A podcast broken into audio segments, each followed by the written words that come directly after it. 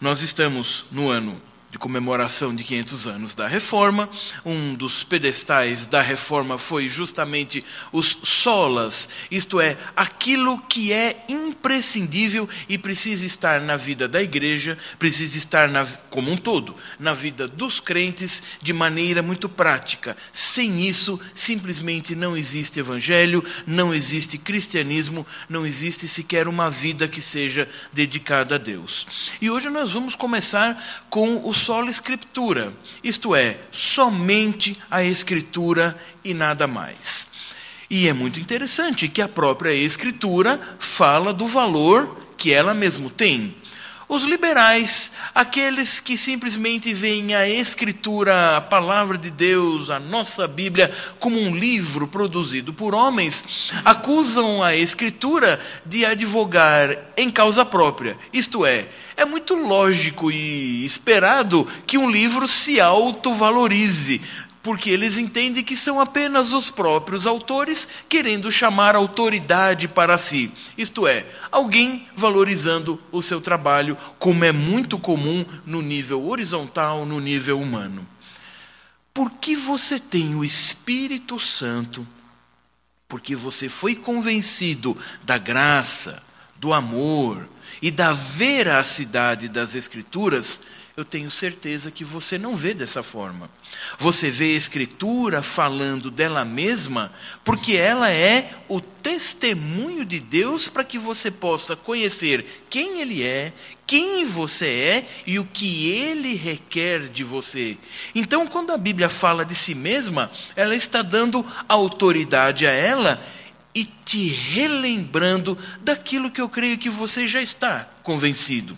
E daqueles que ainda não estão convencidos, com essa leitura e a ação do Espírito, é assim que podem se convencer do que é realmente a Escritura e também passar a fazer parte, como cantamos e lemos, do número daqueles que creem na revelação e de que, porque ela vem do Deus soberano, ela é tão soberana e infalível e inerrante como o próprio Deus que a deu. Então eu sei que você sabe de todas essas coisas. É assim que você lê a palavra de Deus durante a semana. É nesta fé, nessa confiança que abrimos a palavra de Deus agora. Mas nessa noite será um momento de relembrar de muitas das características que às vezes nós vamos simplesmente automatizando na nossa vida, tomando como ponto pacífico e não damos mais atenção, e gradativamente, pela nossa natureza falha, nós vamos nos esquecendo. Vamos abrir então lá no Salmo de número 19.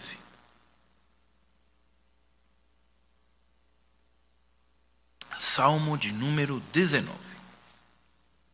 Na liturgia, vocês têm do versículo de 7 a 11, e que de fato será o cerne do sermão, podemos dizer assim. Mas eu creio que para nós entendermos o contexto, é melhor nós lermos o salmo todo, e assim nós vamos saber melhor do que o autor Davi está falando. Os céus proclamam a glória de Deus e o firmamento anuncia a obra das suas mãos. Um dia discursa a outro dia e uma noite revela conhecimento a outra noite. Não há linguagem, nem há palavras, e deles não se ouve nenhum som. No entanto, por toda a terra se faz ouvir a sua voz, e noivo, palavras até os confins do mundo. Aí pôs uma tenda para o sol, o qual, como noivo que sai dos seus aposentos, se regozija como herói, a percorrer o seu caminho. Principia numa extremidade dos céus e até a outra vai o seu percurso, e nada refoge ao seu calor. A lei do Senhor é perfeita e restaura a alma. O testemunho do Senhor é fiel e dá sabedoria aos simples. Os preceitos do Senhor são retos e alegram o coração. O mandamento do Senhor é puro e ilumina os olhos. O temor do Senhor é límpido e permanece para sempre. Os juízos do Senhor são verdadeiros e todos igualmente justos. São mais desejáveis do que o ouro, mais do que o muito ouro depurado, e são mais doces do que o mel e o destilar dos favos. Além disso, por ele se admoesta o teu servo em os guardar a grande recompensa. Quem há que possa discernir as próprias faltas? Absolve-me das que me são ocultas. Também da soberba guarda o teu servo, que ela não me domine. Então serei irrepreensível e ficarei livre da, de grande transgressão. As palavras dos meus lábios, o meditar do meu coração, sejam agradáveis na tua presença, Senhor, rocha minha e redentor meu. Irmãos, nesse salmo nós vemos as duas grandes maneiras de Deus falar com o seu povo, uma mais ampla e uma mais específica. Dos versículos de 1 a 6, ele está falando da própria natureza, isto é, como sem linguagem, no sentido de linguagem gramatical, a nossa comunicação idiomática, nós vemos Deus se comunicando com a sua criação o homem dizendo que ele existe e muito do seu caráter, muito da sua perfeição já pode ser percebida. Para isto, há um exemplo clássico e que pode ser utilizado nessa hora. Imagine que você vá sair de férias, talvez em algum lugar mais distante e você não quer pagar hotel, você quer uma coisa um pouco mais caseira, vamos dizer assim, e você aluga uma casa de campo ou um condomíniozinho para ir com a família, e seja como for, você vê as fotos na internet ou em alguma forma de anúncio, aquilo parece interessante, você firma o contrato por e-mail, por telefone, acerta todas as coisas, você sente confiança na voz de quem está falando, parece que as coisas são como realmente são, mas finalmente você põe o seu carro na estrada e você chega naquela casa que você alugou. E você estaciona o seu carro, sai com a sua família, já começa a pensar em abrir a casa, e você nota que na frente tem um jardim. E aquele jardim está bem cuidado a grama verdinha, aparada, com alguns canteiros de flores. Você olha, não tem nem folha seca em volta, está tudo bem cuidado, e aquilo já te vai causando uma primeira impressão. Você abre a porta e você vê todos os móveis cobertos com lençóis ou coisa assim, para que não peguem pó. Ou seja, você começa a perceber sem nenhuma palavra, sem nenhuma linguagem, que aquela casa é bem cuidada. E você, a partir disto que está percebendo, começa a imaginar: não só essa casa é bem cuidada, mas ela também acaba refletindo o zelo do proprietário. Eu não sei se é o proprietário que vem aqui e ele mesmo cuida uns dias antes de alugar a casa. Eu não sei se ele paga algum caseiro, algum responsável para fazer isso. Isso você não sabe. Mas aquilo não acontece sozinho. É demonstração de zelo, de organização.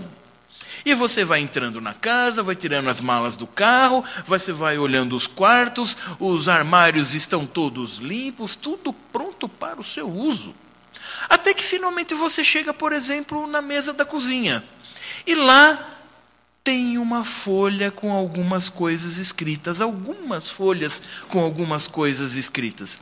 E você começa a ler aquela folha e diz: Seja bem-vindo a esta casa, assim assim. Como você pôde perceber, o jardim está bem cuidado, ela está limpa, tal, tal, tal, e você já sabe onde isso vai terminar, não é? É algo do tipo: deixa como você encontrou, ou melhor ainda, se possível. E lá você vê segue uma lista do que a casa contém: tantos copos, tantos pratos, panelas, garfos, toalhas, tal. Isto é, não leve nada de souvenir. Eu sei o que tem aqui e eu estou dizendo para você que eu sei que sei. Então, depois vai vir alguém conferir. Então, se você achava que tinha organização, agora não resta a menor dúvida. Se você achava que a pessoa foi honesta em todo o trato, em toda a parte, agora você não tem mais dúvida. Mas é interessante. Todo esse contexto, de maneira informal e de maneira clara, você percebe que exige de você uma atitude. Se eu aluguei e eu quero ficar bem, fazer o que é certo, eu preciso seguir essas regras. Por exemplo, me mudei recentemente. Você chega num condomínio, logo te entrega um condomínio, um aluguel, um monte de coisa para você pagar e também as regras, o padrão de como as coisas lá naquele condomínio funcionam, os horários, o que você faz, para onde você vai. Então tudo aquilo que era imaginado ou de alguma maneira inferido, como agora você tem a certeza. Os versículos de 1 a 6 nesse salmo nos falam de como a natureza, a criação proclama um Deus organizado, amoroso, cuidadoso e que não apenas isso, não é um Deus escondido, abscônditos, como a teologia diz. Não é um Deus que fez alguma coisa, virou as costas e foi embora. Ele quer não apenas se revelar, mas ele quer se revelar porque ele quer se relacionar com a sua criação. O homem não foi feito como que um bibelô que Deus pôs na estante da criação e de vez em quando ele olha e fica feliz com o que vê. Até porque, se ele olhar para a nossa natureza, ele ficará mais triste do que feliz, mesmo nós sendo a sua imagem e semelhança. Ele criou o homem para se relacionar, mas o homem não sabe fazer isso. Eu tenho dois filhos, e a gente aprende muito com os filhos. Com o primeiro, eu aprendi duas coisas que eu não podia imaginar. Na minha inocência, eu pensava: se ele chorar de fome, basta dar de mamar. Se ele chorar de sono, basta pôr para dormir. Fácil assim. Não sei o que, tanto reclamam de neném, de crianças. É, logo fiquei sabendo. Não, irmãos, não é assim. Ele chora de fome, mas ele tem dificuldade logo de início para reconhecer e pegar o peito da mãe. Ou se for uma mamadeira, nem sempre ele entende. Ele tem uma necessidade de vida e morte, mas que sozinho ele nem obtém o alimento e nem sabe como administrar o saciar da sua própria necessidade. Ele está com sono, não adianta pôr o neném no berço, simplesmente assim. Você precisa acalmá-lo, niná-lo, fazê-lo entrar naquele esquema de agora finalmente é hora de dormir. Isso quando não tem nenhuma dor ou cólica ou coisa assim. Então as coisas não acontecem tão simplesmente, mesmo no campo terreno, mesmo no campo horizontal. O homem tem uma necessidade extrema, total, vital de Deus. E ele anseia por isso, mas sozinho ele não consegue. Então agora é a carta na mesa da cozinha. É a revelação com todas as palavras mostrando o que Deus requer do homem. Vamos voltar então para os versículos de 7 a 10 e ver algumas dessas características. A primeira, eu sei que você já tem o coração em boa parte amaciado pelo Espírito. Mas pense bem qual é o primeiro termo do versículo 7. A lei do Senhor é perfeita. Irmãos, a grande verdade é que nós não gostamos de lei alguma, a menos que você seja muito favorecido por ela. Se você precisa ser educado por ela, domado por ela, você não gosta, não. Você está com pressa, você chega no semáforo e ele fica vermelho. Não é a lei você parar? E o que você diz? Por que agora? Como se o mundo orbitasse em torno de você, não é? Clamamos por chuva. 127 dias sem chuva. Aí chove, mas justo na hora de sair da igreja com tanta hora para chover, vai chover agora. Esperou tanto, esperasse mais um pouquinho, meio da tarde, ou enquanto a gente está aqui dentro quietinho. Os irmãos percebem? A lei não nos soa agradável, porque ela diz o que você deverá fazer, principalmente vindo de Deus, para seu bem. E aquilo que você não deverá fazer, também para seu, para seu bem e louvor de Deus, aquele que deu a própria lei. Então nós queremos consolo, nós queremos agrado, nós queremos as coisas do jeito que nós queremos. Então a palavra lei para nós não tem um bom uma boa conotação em primeira instância, mas veja o que essa lei faz. Aliás, todos esses versículos sempre trabalharão o que é e o que faz. Sempre o que é e o que faz. Como é essa lei? Ela é perfeita. Vindo de mudança para Brasília, é tudo 220. Então, em São Paulo, eu já me preveni. Comprei alguns transformadores numa unidade de medida que se chama VA. Mas não foi suficiente. Vou aqui, entre a 109 e a 110, por recomendação de que ali é a, é a quadra das elétricas, e vou comprar o transformador. Eu quero um transformador em tantos VA. Ela diz: Não, senhora, aqui a gente trabalha em watts. Não, mas como assim? Você não tem watts? Você não tem VA? Não. Tá bom, vamos para a próxima loja. Irmãos, eu percorri todas as lojas. Nenhum trabalha em VA, todos em watts. Até que eu cheguei numa loja em que tinha um rapaz que parecia ser entendido da coisa, e eu perguntei: o que, que acontece que lá em São Paulo funciona em VA e aqui tudo em watts? E particularmente eu prefiro em watts, que é muito melhor. Você olha a potência do equipamento e compra coisa. VA você tem que fazer conta. Eu disse: o que, que aconteceu? Aí ele disse: é, senhor, é que isso é uma lei que não pegou. Maravilha. Eu falei, como o Brasil, não é? A lei pega ou não pega? Eu falei, como assim? É, ele falou, o senhor já viu algum equipamento da fábrica sair com etiqueta em VA? Eu falei, não, de fato, é tudo VATS. Então, não pegou, nenhuma indústria cedeu a isso. Mas algumas empresas, para tentar facilitar para o comércio e para as vendas, ah, seguiu essa lei. Ou seja, o governo deu uma lei, uma determinação, a indústria não seguiu. Alguns seguiram e quem ficou no meio no aperto? O consumidor.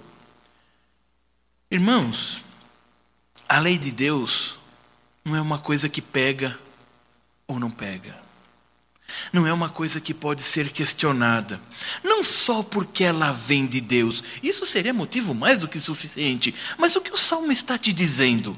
Que a lei do Senhor é perfeita. Irmãos, para esse calor, para essa secura, a água é perfeita. Você pode tomar um suco, você pode tomar um refrigerante, você pode tomar qualquer tipo de coisa. Mas no, no fim das contas, o que você precisa? É de água. Porque não há melhor hidratante, em termos normais, do que a água. Ser perfeito significa não pode e nem precisa ser melhorado. Tal como é, simples assim, ela já cumpre a sua função. E quantos homens, e você mesmo em sua vida, quantas vezes você quis melhorar a lei de Deus? Pense, por exemplo, no momento da sua evangelização. Você vai falar do amor de Deus, mas você está com medo de falar do inferno, não está? Você quer falar para ele vir à igreja, mas você sabe que ele tem alguns vícios. Como se a pessoa tivesse que ser pré-convertida para vir para a igreja.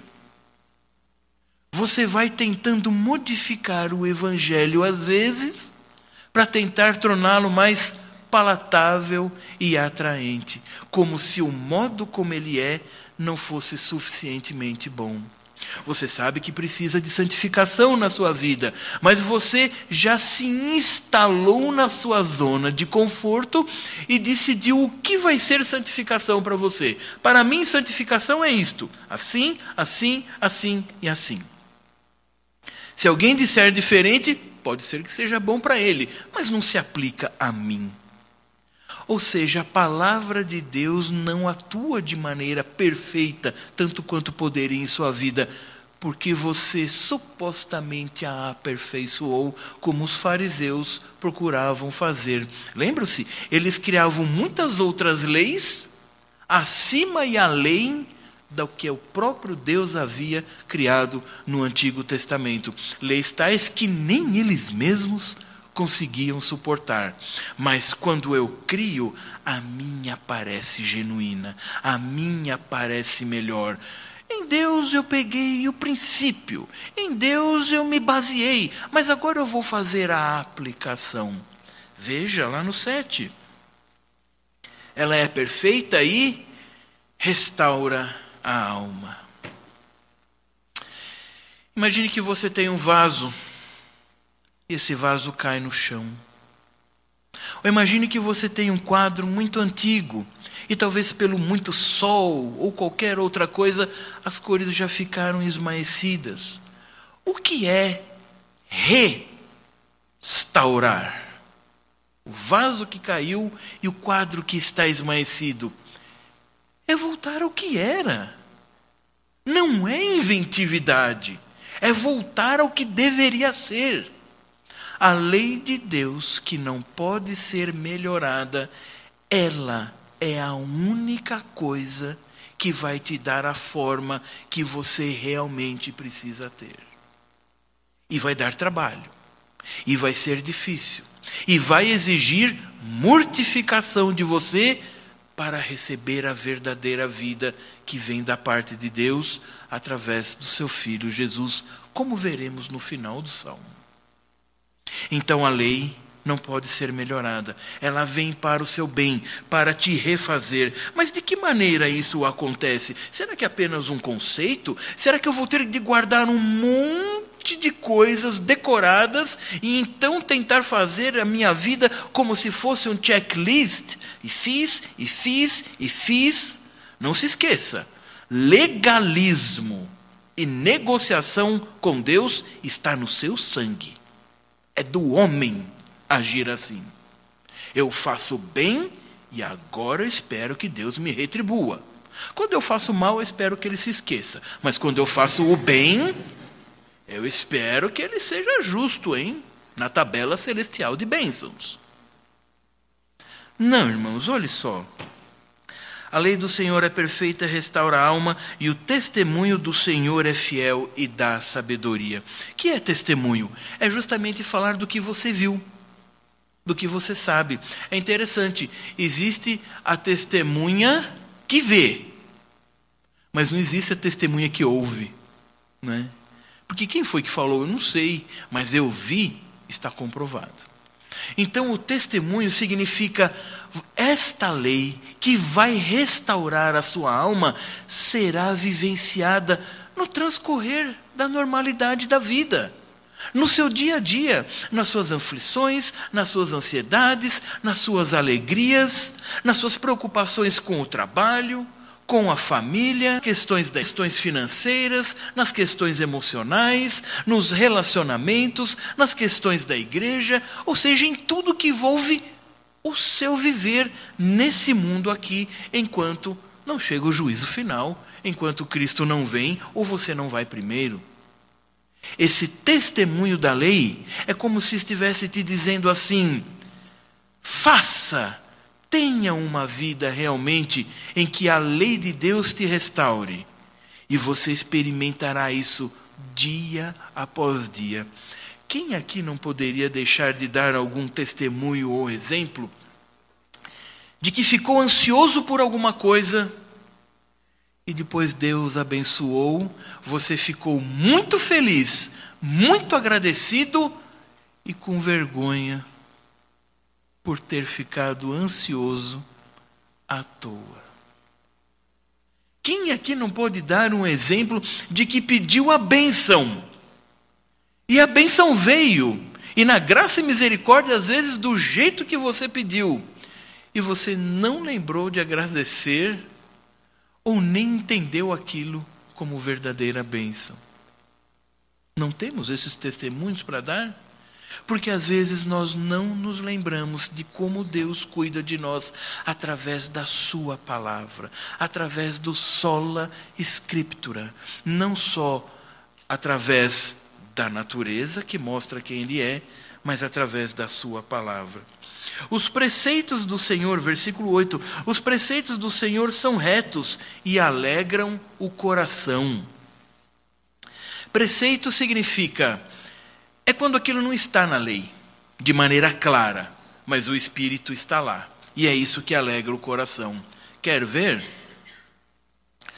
Os casais que estão namorando, os casais que estão noivos, já não vai casar mesmo? Então, Porque. Então. Vai casar mesmo. Já noivou. É, mas não pode.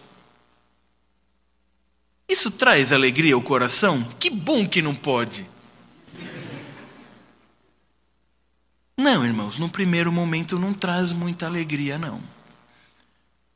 Mas por fé, você sabe que é isso que agrada a Deus e é isso que alegra o coração.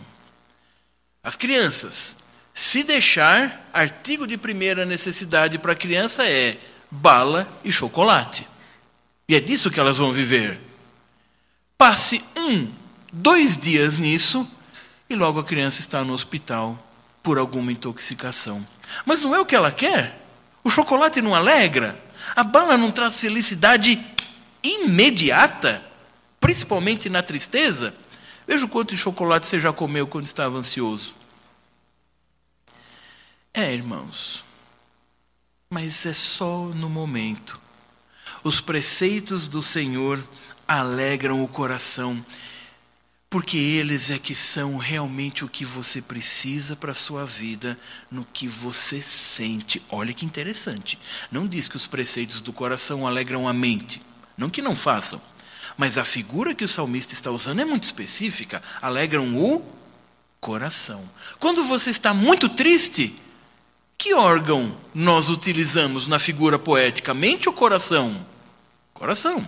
Quando você está muito alegre, Sim, passou pela sua mente a compreensão da, da verdadeira alegria, mas onde você está sentindo figuradamente? No coração. Podemos dizer que o coração manda o requerimento, o cérebro, a mente, cria o plano, e finalmente suas mãos realizam. Então, se o coração está alegre, tudo o mais do seu ser está é preciso uma vida de devoção, de sensibilidade a Deus para entender essa alegria que só a Escritura nos ensina. Você não consegue num filme, você não consegue numas férias ou num passeio. Alguém diz assim: Ah, eu estou muito assoberbado de trabalho, eu estou precisando aliviar a cabeça, eu estou precisando de umas férias. Sim, às vezes é verdade, mas não se esqueça Sabe quem vai estar lá nas férias com você? Você mesmo. Você não vai deixar você aqui lá terá um outro você. Não, é você mesmo. Então, se você não está resolvido onde você está, onde você estiver, pode ser que, de fato, tendo menos pressões externas, as coisas fiquem mais fáceis. Mas, por fim, você leva tudo que você é consigo. Então, todos esses recursos nem são bem aproveitados se internamente você não se submete à palavra. O mandamento do Senhor é puro e ilumina os olhos. Irmãos, andar em Brasília realmente não é tão complicado assim, principalmente para quem nasceu aqui. Mas para quem vem de fora não é tão simples assim. Tudo parece muito igual, a não ser pelos números. Então, irmãos, a verdade é, eu confio plenamente no GPS. Foi assim que eu cheguei aqui. Se ele disse para eu fazer o contorno, eu faço. Eu não fico discutindo com ele. Nesse sentido, ele sabe bem melhor do que eu. Talvez alguém daqui que dissesse: Não, ele está indicando aqui, vendo, mas pega por aqui que é mais rápido. Bom, então ele tem uma experiência. Eu não tenho nenhuma. Eu só tenho o, GPS. Até desliguei o celular. É ele que me garantiu que ele tem a bateria para voltar. É ele que me trouxe aqui, irmãos. Porque eu não sei. O homem não sabe como viver. Assuma. Você não sabe como viver.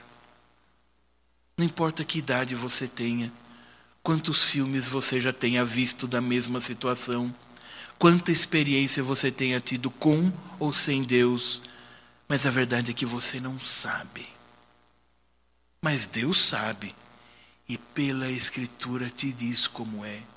Eu fico me imaginando, e se de repente acaba meu plano de dados? Pum, e me para no meio de uma dessas SRIA. Eu não faço a menor ideia, a menor ideia, ainda mais de noite. Eu estava pedindo a Deus para que não chovesse, não ficasse pior ainda. E se para ali, eu não sei nada, irmãos, nada. É assim que você está nessa vida. De você, você não sabe nada. Mas os mandamentos te iluminam os olhos. Olha como todo o corpo humano está sendo comentado aqui. A mente, o coração, os olhos, a sua vida precisa estar encharcada e tomada pela Escritura, porque só assim você vai servir a Deus plenamente. O temor do Senhor é límpido e permanece para sempre. A ideia de que tema a Deus mesmo, meu irmão, minha irmã. Não fique naquela ideia, não, você não pode ter medo de Deus, esse temor é apenas um respeito. Sim, é verdade, é um respeito. Mas é respeito porque você tem medo mesmo. É como os filhos. O filho tem medo de apanhar mesmo do pai. Essa que é a verdade. Ele pode não ter medo do pai como uma pessoa má. Aliás, se espera que não tenha mesmo. Mas ele sabe. Até pelo que ele já passou. Se o pai disse que vai castigar, vai mesmo. Então, meu irmão, minha irmã, os jovens, as crianças, Tenham medo de Deus mesmo, não tem problema nenhum. Não como um Deus mau, não como um Deus que é um juiz condenador, mas tenham medo do que ele pode fazer e principalmente, assim está pragmático demais, não é?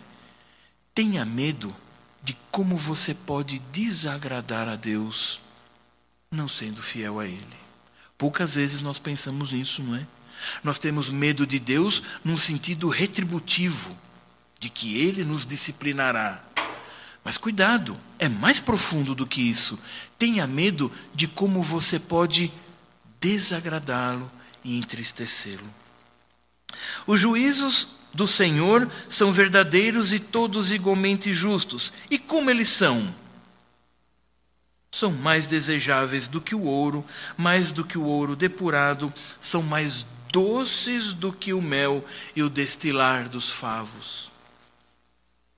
É interessante se você for ler Provérbios e Eclesiastes, lá fala bastante da mulher adúltera. E a grande chamada para o encanto da mulher adúltera é: ela é mais atraente, aparentemente. Ela é mais cheirosa, aparentemente. O lugar onde vai se fazer o que não deve é mais atraente do que o próprio leito da sua casa, aparentemente. Tudo parece melhor. Não, o que eu tenho em casa não chega nem perto disso. Isso é muito melhor. Mas o que diz no final? Todos esses caminhos que parecem tão maravilhosos são caminhos de morte. É assim que o nosso coração vê as coisas. Ele se encanta com as aparências. Mas ele precisa se lembrar de que o fim, de que não é da Escritura e não procede de Deus, não é juízo para a salvação, é juízo para a perdição. Veja, os juízos do Senhor são verdadeiros. Se ele disse que é assim, é assim. A lei não é perfeita? Não precisa ser melhorada? Então os juízos são assim. E eu quero terminar essa mensagem no último versículo do Salmo, que é a própria aplicação. A aplicação está aqui, no próprio texto. É uma característica da linguagem poética. Ela te ensina, ela toca os seus sentimentos, a sua mente, mas imediatamente ela aplica. Olha que interessante. De 1 a 6, a natureza falando de maneira geral. Nos versículos de 7 a 10 e parte do 11, Deus falando especificamente através da Sua palavra, da Sua lei, com todas as características que vimos. Mas como você deve sair daqui agora? Como deve ser o seu dia amanhã? Ou quem sabe ainda hoje à noite com alguma coisa que você precise resolver, ou internamente, ou com alguma pessoa versículo 14. As palavras dos meus lábios e o meditar do meu coração. Olhe o inverso. Sejam agradáveis na tua presença.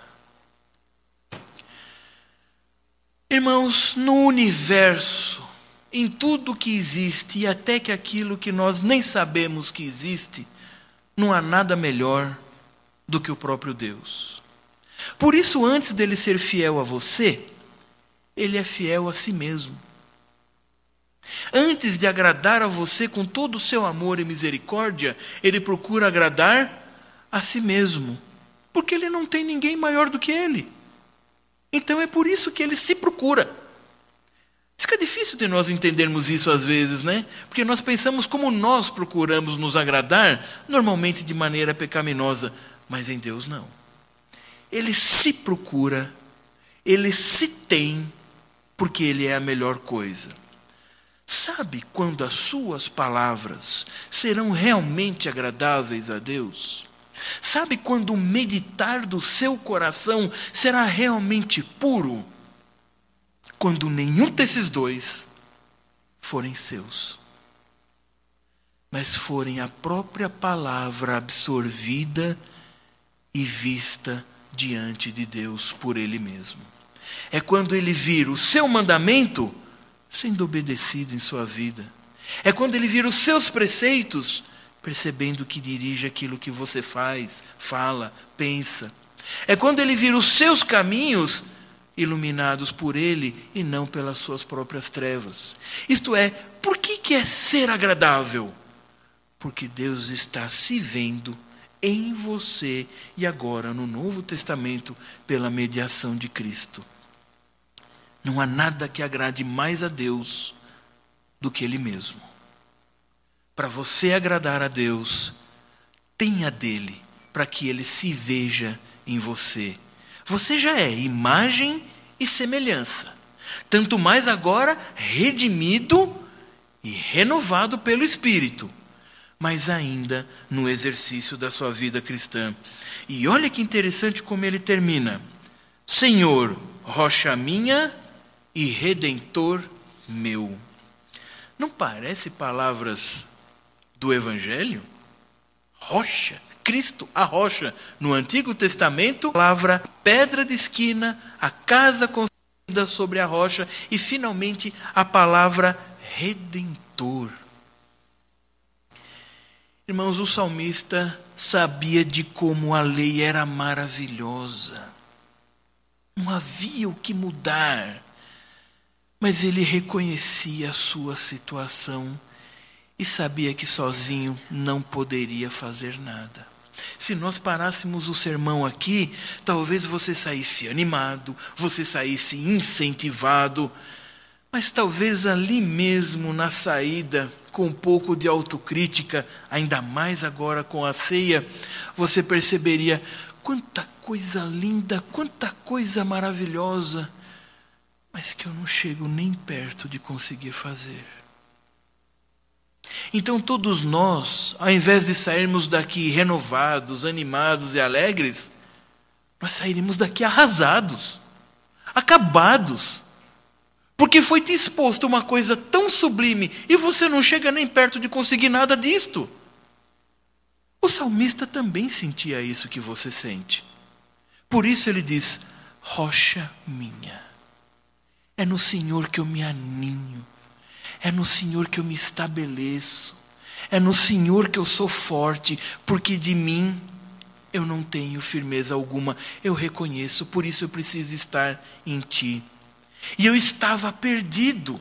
Eu não tinha chance de conseguir nem querer e entender nada do que foi dito. Mas o Senhor me redimiu. Então, na última linha está a esperança para você em sua vida. O que foi apresentado da lei e de que, como você não pode fazer nada, Cristo fez por você. Você não pode conquistar, mas pode obedecer. Você não quereria porque estava morto, mas agora tem um coração de carne e pode querer. Você não entendia porque era cego, mas os seus olhos foram abertos. Enfim, você estava morto em seus delitos e pecados, mas agora você foi revivido. Você foi transportado do reino das trevas para o reino da sua maravilhosa luz. Examine-se, pois, o homem a si mesmo e participe do pão. Quem é que é justo para participar do pão e muito menos para ministrá-lo? Mas nós somos justificados e por isso podemos participar. Temos o que nos era imerecido e nos foi dado. Esta é a nossa certeza, esta é a nossa alegria. Que somente a palavra, a palavra de Deus, guie sua vida particular. Que somente o que Deus quer para você seja o que realmente você também quer para Ele. E que assim você viva a sua vida cristã de maneira abundante. Que Deus nos abençoe.